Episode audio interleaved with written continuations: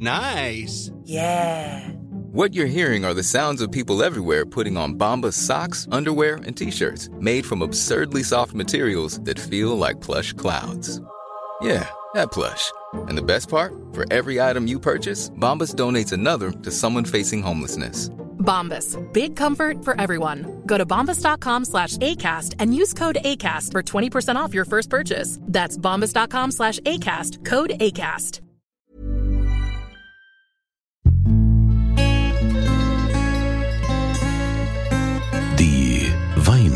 Weinwirtschaft.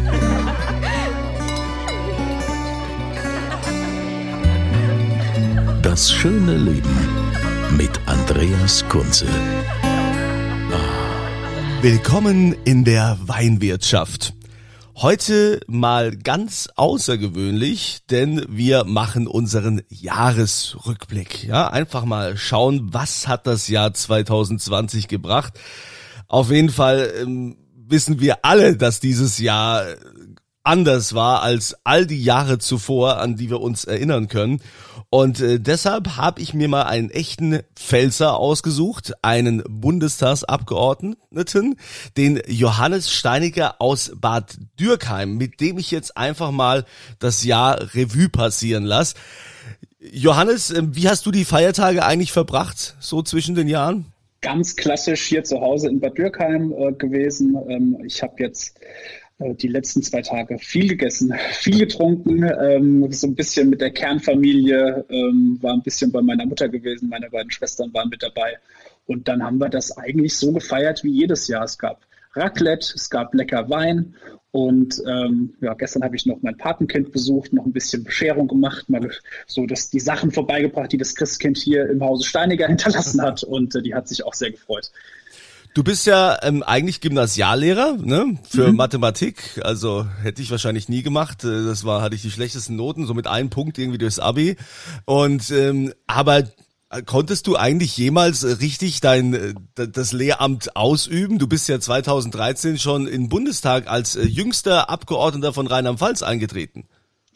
Ja, also ich hatte ähm, Mathe und Politikwissenschaft studiert in Mannheim äh, fürs Lehramt an Gymnasien und äh, bin ja dann 2013 über die Landesliste im Deutschen Bundestag eingezogen und äh, habe dann tatsächlich noch äh, zwei Jahre parallel äh, zum Mandat äh, mein Referendariat fertig gemacht. Übrigens in Worms äh, am Rudi-Stephan-Gymnasium. Ah, kenne ich. Und ja, genau, dachte ich mir. Und ähm, äh, das war eine ziemliche, ziemlich krasse Zeit, weil ich sozusagen gependelt bin zwischen Wahlkreis, Worms und Berlin. Ähm, aber ja, mir war es damals wichtig, ähm, dann auch den Abschluss sozusagen ganz fertig zu machen. Und das hat dann auch alles ganz gut funktioniert. Und im Nachgang bin ich sehr froh darüber. Was hast du dir denn zum Jahreswechsel so an Silvester für einen Wein gegönnt? Ich habe tatsächlich eine äh, Flasche aufgemacht äh, meines äh, ja, so ziemlich Lieblingsweines und zwar ist es äh, vom äh, Reichsrat von Buhl ein 15er Ungeheuer. Ähm, also ein richtig toller, geiler Riesling, äh, der mittlerweile auch schon richtig, richtig gut schmeckt, äh, den man aber auch noch liegen lassen kann. Und ich habe da so ein paar Flaschen im Keller und immer, wenn es was ganz Besonderes gibt, dann äh, ja, gehe ich mal dahin und hole mir dann eine von diesen Flaschen. Aber es liegen noch ein paar da, dass also auch für die nächsten Jahre dann irgendwas Greifteres da ist.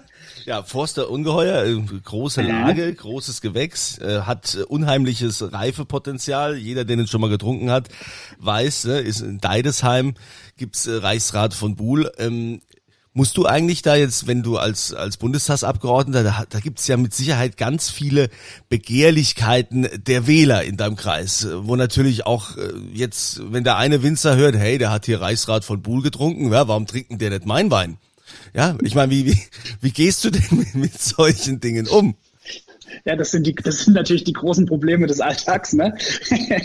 ähm, ja, nein, also da achte ich eigentlich ähm, jetzt nicht so drauf. Ähm, ich trinke das, was mir, was mir schmeckt. Aber ich meine, es ist ja tatsächlich so, dass wir hier an der Weinstraße ähm, ja unglaublich viele gute Winzer, richtig geile Weingüter haben.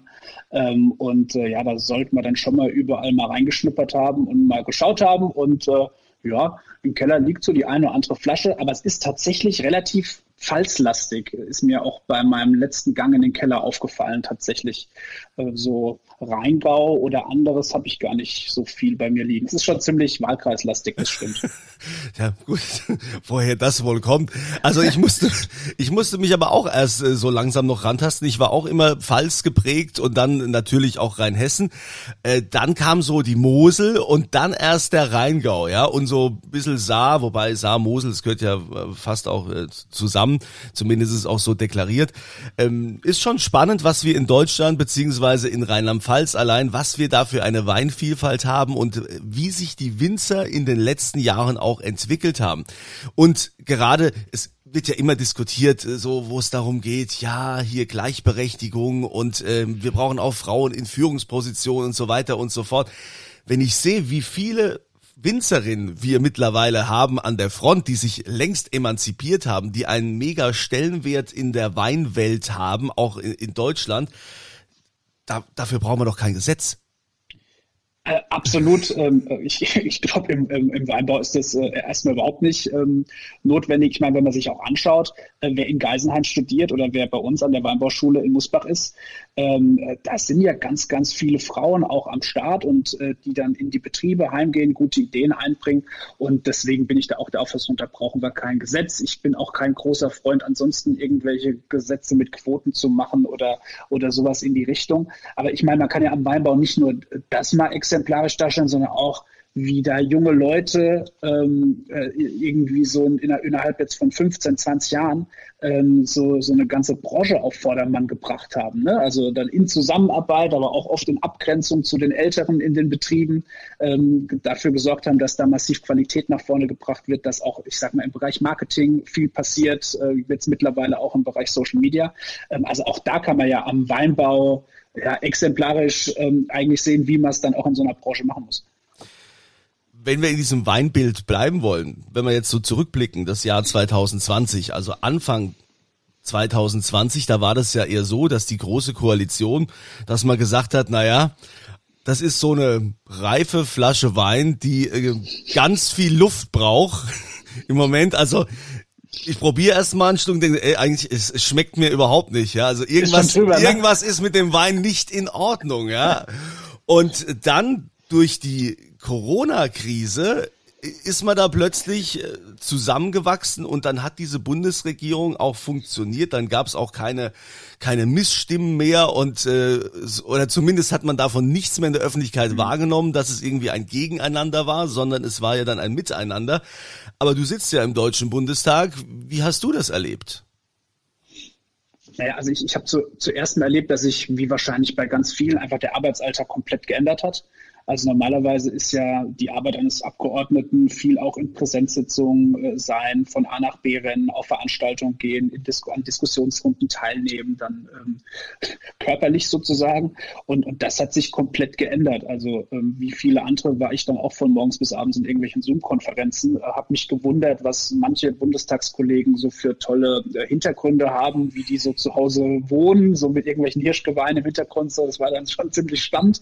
Äh, und wenn die Fraktion Fraktion dann mit 250 Abgeordneten dann tagt, dann kann man sich vorstellen, dass es insbesondere zu Beginn ähm, äh, viel Slapstick-Potenzial hatte. Ähm, also das erstmal zum Arbeitsalltag. Und dann ist es natürlich schon so, dass ja fast alles überschattet worden ist von Corona. Also wenn ich mich zurückerinnere im März, April, als wir noch gar nicht so genau wussten, was ist das für eine Krankheit, wie lang ähm, wird das Ganze dauern? Geht es im Sommer eher hoch oder runter? Ähm, ähm, und und, und äh, ja, sowas wie einen Lockdown, ich meine, hatten wir noch nie äh, in, der, in der Geschichte der Bundesrepublik, ist ja auch ein massiver Einschnitt in Freiheitsrechte. Ähm, so, und dann haben wir immer, immer mehr gelernt, haben dann auch die Hoffnung gehabt, äh, sage ich mal, im Sommer, ähm, dass wir, dass wir das nochmal gut in den Griff bekommen aber wurden dann halt alle auch eines Besseren belehrt. Und ich meine, die Experten hatten ja immer darauf hingewiesen, dass es wahrscheinlich auch eine zweite oder eine dritte Welle dann, dann entsprechend ähm, gibt. Und so ist es ja dann auch im, ja, eigentlich ab Oktober gekommen. Ähm, aber so, so der Arbeitsalltag eines Abgeordneten war in diesem Jahr völlig anders als sonst. Also normalerweise bist du auch im Sommer ähm, dann natürlich hier an der Weinstraße auf sämtlichen Kerven und Weinfesten zur Eröffnung und äh, winkst ein bisschen und erzählst mit den Leuten, kommst dann natürlich aber auch ins Gespräch, nimmst Anliegen mit. Und das war in diesem Jahr halt überhaupt nicht möglich, logischerweise. Und ähm, von daher war ich dann halt viel am Telefon gesessen, viel Social Media gemacht, äh, viel mit äh, Menschen auch gesprochen, denen man dann tatsächlich auch mal helfen musste in der Frage, wie ist das jetzt mit dem Kredit bei der Sparkasse oder wie mache ich das jetzt mit dem Kurzarbeitergeld oder jetzt mit den neuerlichen Hilfen, warum ist da noch nichts äh, bei mir angekommen auf dem Konto, warum funktioniert das nicht und so weiter. Also ähm, das war so ein bisschen die Arbeit in diesem Jahr. Aber am Anfang, um nochmal zurückzukommen, war das ja mhm. schon so bei der großen Koalition, dass man gedacht hat, die fliegt ja bald einem um die Ohren. Die haben sich, da gab es ja nur Querelen und wie dann Corona kam, haben die auf einmal plötzlich funktioniert und ihre Arbeit gemacht.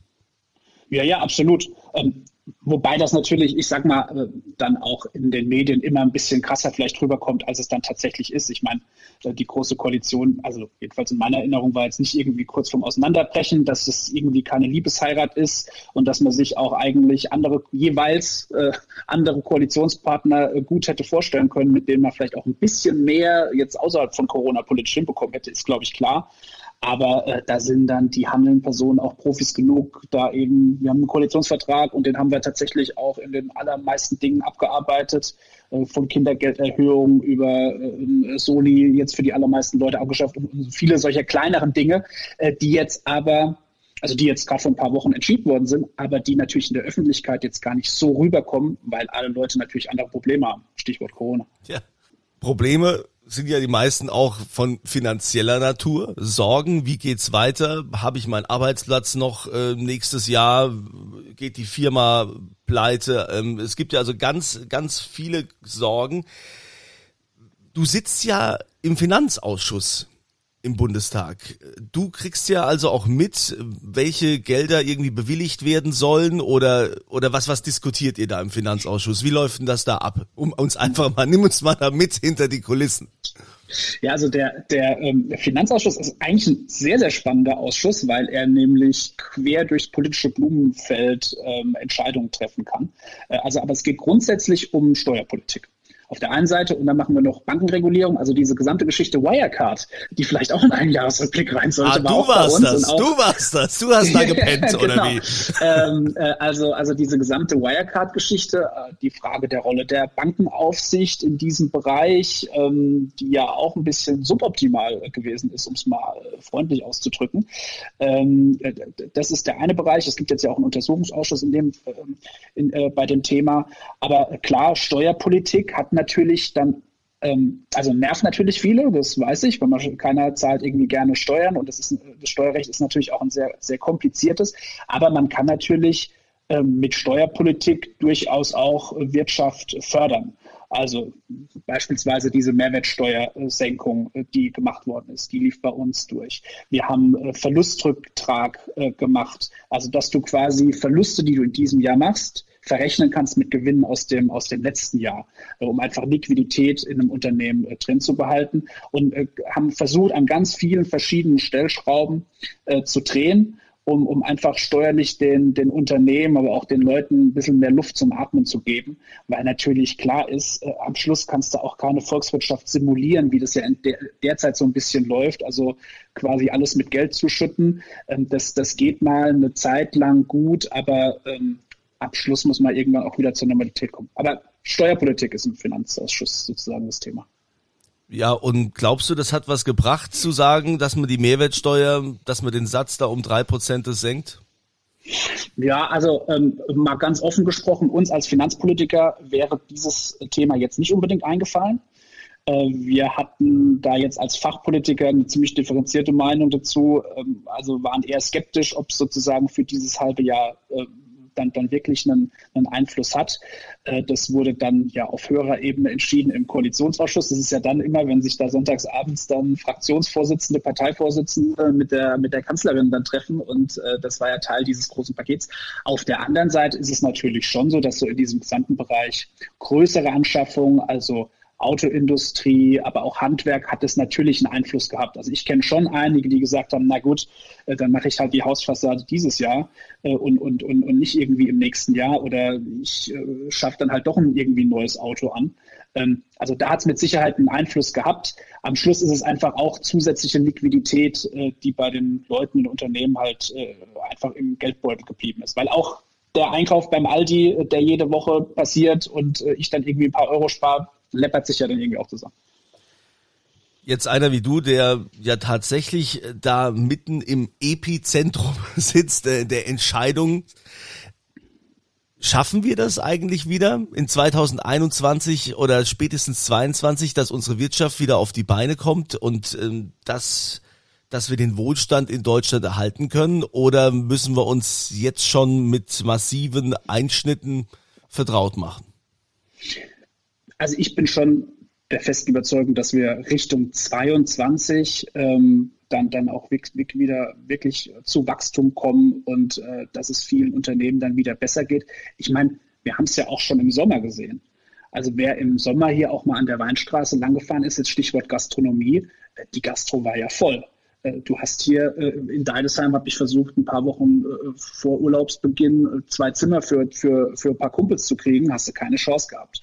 Und ich sag mal auch, der Export war wieder gut und anderes auch. Also ich meine, insgesamt das Thema Industrie läuft ja ganz ordentlich und äh, läuft auch derzeit immer noch trotz Lockdown. Ich meine, es gibt ja gute Gründe, warum wir das auch offen geha äh, gehalten haben.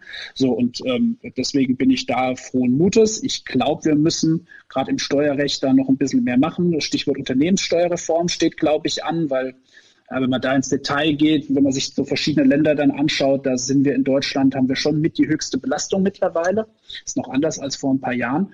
Und äh, dann werden wir aber auch gucken müssen, dass wir halt diese enorm hohe Neuverschuldung, die wir jetzt dieses Jahr und im nächsten Jahr machen, dass wir die wieder zurückfahren. Also ich meine, wir nehmen jetzt in diesem Jahr und im nächsten Jahr jeweils 180 Milliarden Euro neue Schulden auf. Ähm, bei einem Gesamt, also das macht dann irgendwie so ein Drittel des Gesamthaushaltes äh, äh, aus. Das kann mal jeder für sich oder für den eigenen Betrieb überlegen, was das bedeutet, wenn ich so irgendwie mit Fremdkapital ausgestattet bin.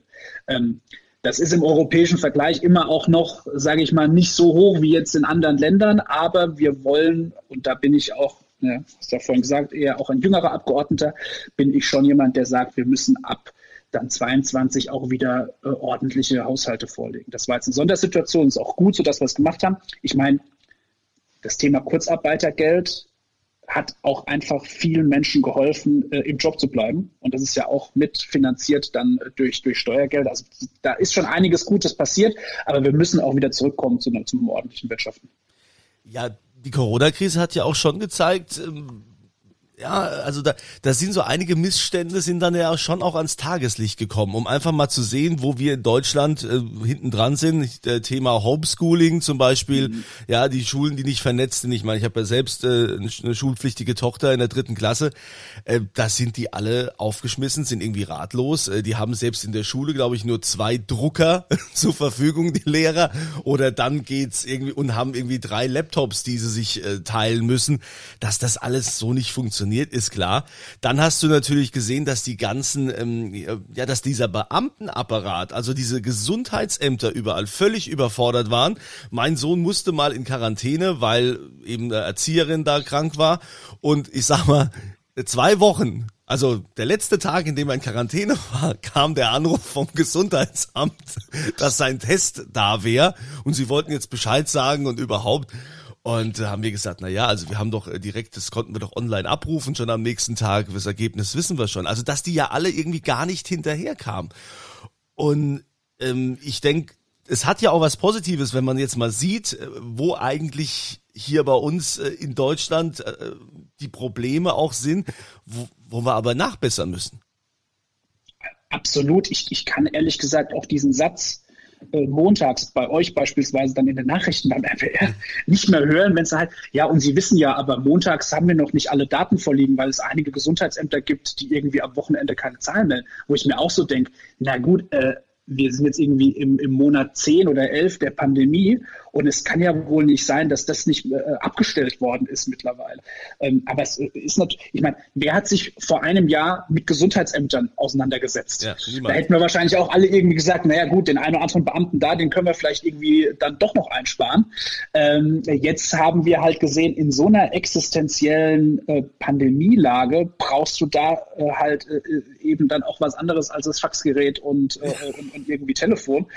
Da ist tatsächlich wenn man sich das jetzt in den Gesundheitsämtern anschaut, ist da auch in den letzten Monaten einiges passiert, aber es ist natürlich bei weitem noch nicht so, ähm, äh, dass, äh, dass es befriedigend ist. Und ähm, ich bin sowieso der Auffassung, wir werden in einem Jahr, wenn wir dann hoffentlich mit allem durch sind, wenn wir einen Strich unter viele Dinge machen und müssen dann mal schauen, wie gehen wir eigentlich mit der nächsten Pandemie um, die vielleicht in den nächsten 20, 30 Jahren irgendwann kommt. Also in der Frage Schooling, was du gesagt hast, äh, Gesundheitsämter, aber auch die Frage, diese, ähm, dieser Föderalismus in Deutschland mit der Bundesebene, der, die eigentlich nichts zu sagen hat bei den Beschränkungen, sondern das müssen dann die, die, die, die, die Landesfürsten machen, die 16, die sich im Zweifel nicht einig sind, die ja auch später, sage ich auch kritisch, die auch später reagiert haben, als wir das äh, auf Bundesebene gemacht äh, hätten, beispielsweise im Oktober. Aber da müssen viele Dinge einfach nochmal auf den Tisch und dann in aller Ruhe diskutiert werden, ähm, wie man sich besser wappnet für die Zukunft. Also wären wir uns da auch einig, um wieder im Bild des Weines zu bleiben, dass, äh, dass also mit den Entscheidungen im Prinzip, ja, also wie beim Wein, dass der Wein einfach, äh, also dass die Gärung einfach zu spät gestoppt wurde. Kann man das sagen? Hätten wir vielleicht, man hätte doch eigentlich schon viel früher sagen können, okay, bis dahin, jetzt machen wir Schluss. Es hat einfach zu lange gedauert. Absolut. Und äh, ich meine, ich komme jetzt halt leider Gottes aus diesem mathematischen Bereich und habe diesen Hintergrund und kenne deshalb auch diese Exponentialfunktion relativ gut. Und die ist ja tückisch, weil die ist dummerweise auch so, äh, dass das menschliche Gehirn ist nicht dafür gebaut, die Exponentialpunktfunktion zu verstehen.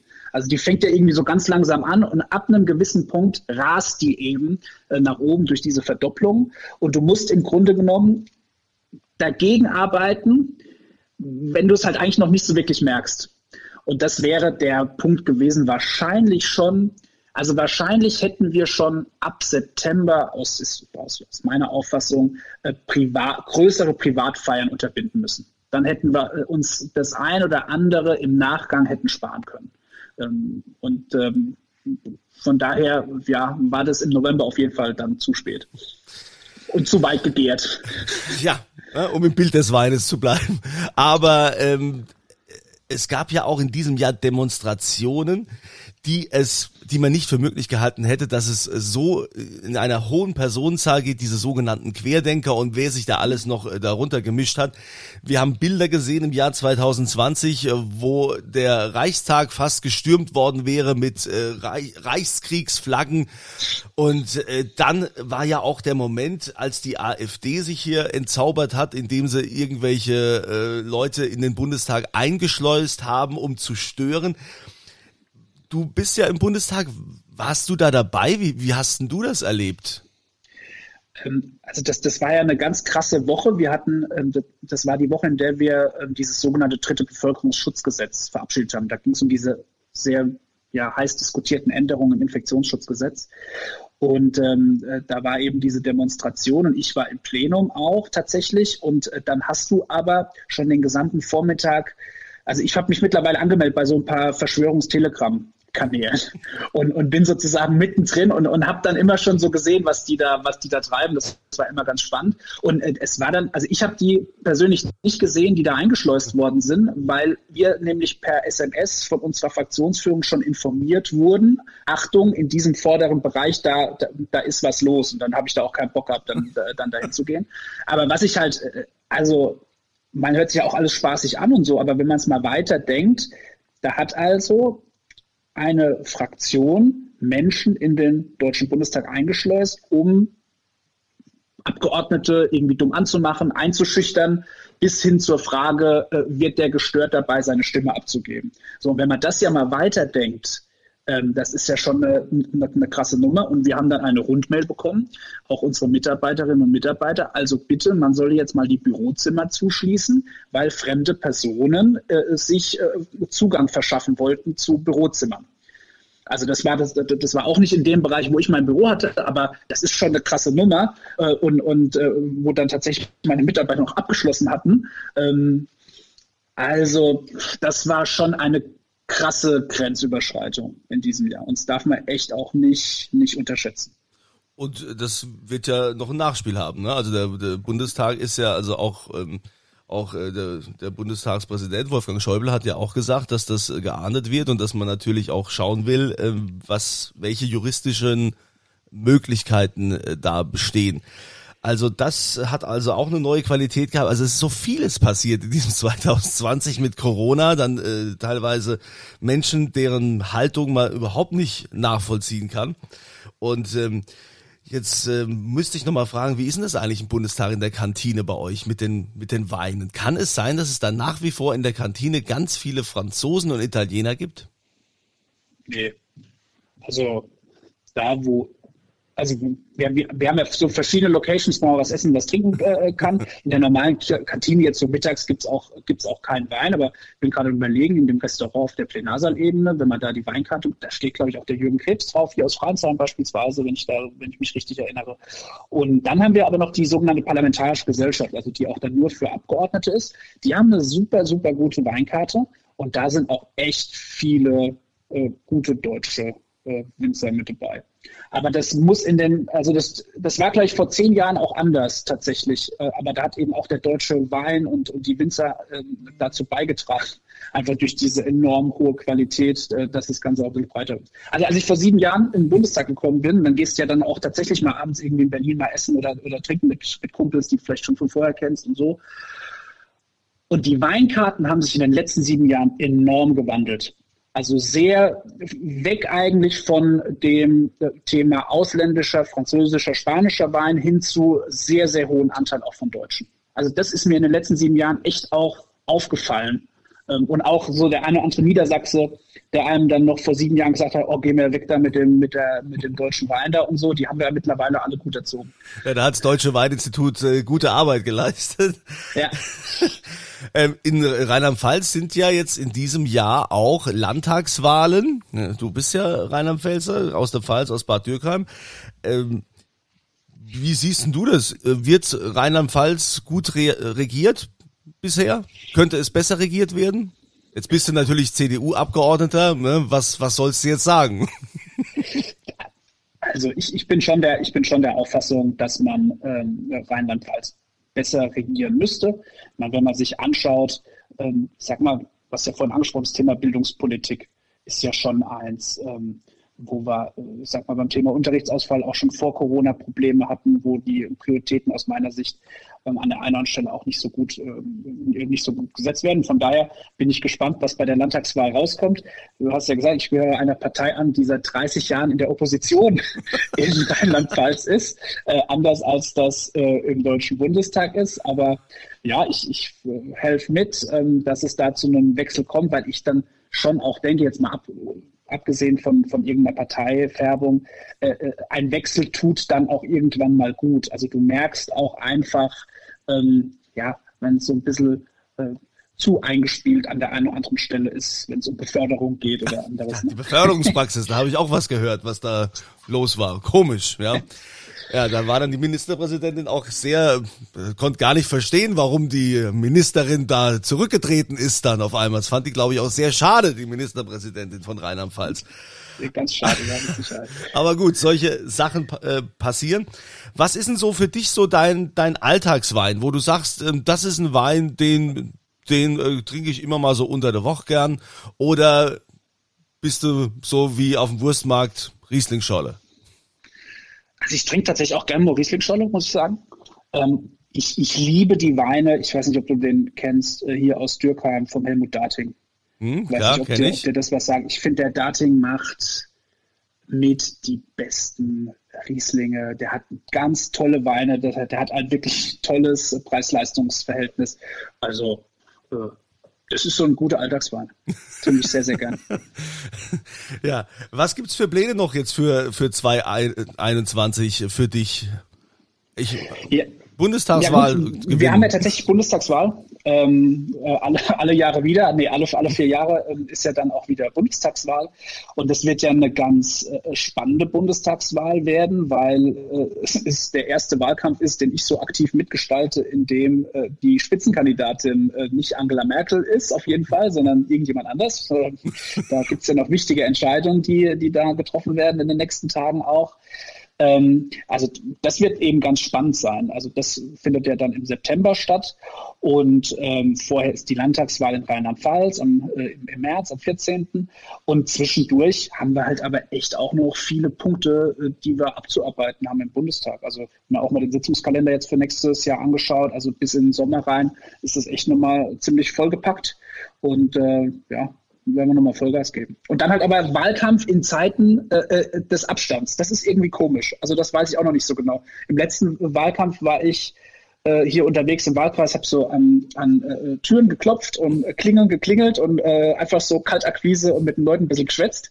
Äh, das war eigentlich ganz gut. Da haben wir an sieben oder achttausend Türen geklopft, haben wir dann am Schluss äh, irgendwie rausgefunden ähm, und aufgeschrieben. Das ist, wird natürlich dieses Jahr wahrscheinlich nicht so wirklich möglich sein und von daher zieht sich da auch vieles ins, äh, ins Digitale. Ja, ich glaube auch, dass dann eher, eher viel im äh, Digitalen noch passieren wird. Ja, dann äh, sage ich mal äh, herzlichen Dank. Ich wünsche natürlich viel Glück beim äh, weiteren, äh, ja, beim weiteren Arbeiten im Deutschen Bundestag, indem du hier uns äh, Bürger gut vertrittst, indem du Rheinland-Pfalz gut vertrittst. Die Pfalz, wenn du schon ja aus Bad Dürkheim kommst, Ah, ja, ja, das weiß ich ja. Und nicht nur, nicht nur die Reiche aus Seeberg da in Bad Dürkheim, sondern Politik für alle, ne, ist ja klar. Ne? Das ist sowieso. und ähm, ja, dann äh, wünsche ich alles gut. Normalerweise verlose ich auch immer irgendwas in diesem Podcast, ja, also der Johannes Steiniger ist Bundestagsabgeordneter, der, der hat nichts zu verschenken, ja, also von, hm.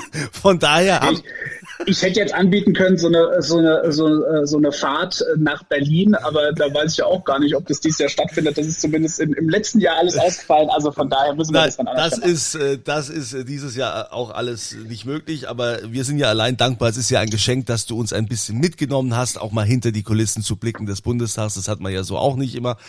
Und äh, dann wünsche ich dir weiterhin viel Erfolg bei deinem Tun und ähm, dass du auch tatsächlich äh, einiges erreichen kannst für uns und weiterhin mit Zuversicht dafür sorgst, dass die Wirtschaft wieder läuft und wir unseren Wohlstand behalten. Ähm, und euch natürlich wünsche ich auch jetzt für das Jahr 2021, wie eigentlich jede Woche hier im Podcast, immer volle Gläser. Die Weinwirtschaft.